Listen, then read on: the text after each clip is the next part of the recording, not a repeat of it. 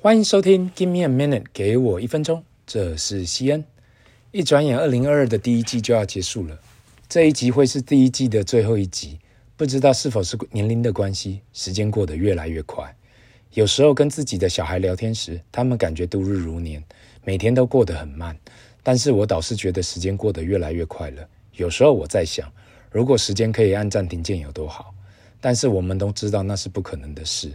与其这样想，不如好好的思考怎样在仅有的时间里把自己的事情做好。前几天听到美国戏股的 Altimeter Capital 创投 partner Brad Gerstner 他们在那里讨论，美国政府应该推出一个每个美国小孩出生后就有投资美国的户头，政府应因父母亲的年收入来补助这个户头的本金，然后自动投资美国股市的指数。每个人只要有社保号码，如台湾的身份证号码，就会有一个这样的户头。六十岁过后才可以提领出来。他们的想法是在美国只有约五十 percent 的人真的享受到美国股市或是资产成长的威力，因此长期以来导致富有的人因为投资资产长期复利的效应变成贫富差距越来越大。因为他提到过去一百年的美国历史所看到，如果你长期跟随美国股市指数，例如说六十年，你的资产只会成长，很难衰退。他也提到另外一个好处，就是从小教导各阶层小朋友有关投资、参与资本市场及复利的威力。Brad 提到给比较社会底层的家庭一个比较公平的竞争平台。其实这跟西恩长期跟周遭的人所提到的一致。对于华人，过去小朋友领到红包，都会说爸爸妈妈帮你存起来，以后再给你们用。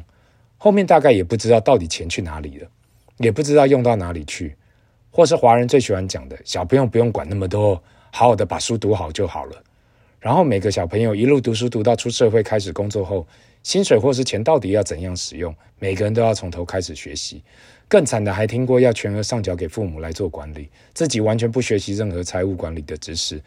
全世界的课本里面讲的都是语言、数学、自然、生活、社会、历史，什么都讲了，就没有讲到最重要的事，那就是如何运用金钱。问题是，出了社会，每个人碰到第一件事，就是当领了薪水或是赚了钱，到底该如何去支配这样的第一笔金钱？该花掉，该存起来。如果要存起来，是放哪里？如果碰到人来推销，该怎样去应付？相信很多人都听过，听到谁谁谁好像很会赚钱，但是他的钱就是留不住。不管是否因为他花了太多，或是不知道该怎样支配他的财富。讲个很可怕的数据，大家都说打 NBA 很好赚，但是数据显示，大约有六十 percent 的球员在退休五年内就破产了。这样的财富或是金钱知识，其实都是我们在学校里头永远学不到的，也没有教。如果认识我的人都知道，我长期推广，与其帮小朋友存钱，在这低利的环境里，也不可能有太多的利息，至少让他们投资股市指数。例如在台湾，我就推荐元大的零零五零。过去多年来，都有爸妈问我。西恩，你说投资零零五零指数型 ETF，如果我把小孩的钱赔掉的话，他们怪我，那怎么办？如果长期投资台湾最大的五十间公司，你都会有疑虑，那我觉得你未免也太小看台湾这块土地跟台湾人的韧性。目前在台湾，因为零股的开放，超小额资金即可投资，跟你们全家周末少吃几餐就可以投资的金额差不多。虽然我讲的金额不大。或许对你跟你的小朋友都没有任何感觉，但是大家要记住，你所看到的每棵神木，哪一棵不是从一颗小种子开始发芽长大的？如同我第一集所讲的，每件事最难的就是开始。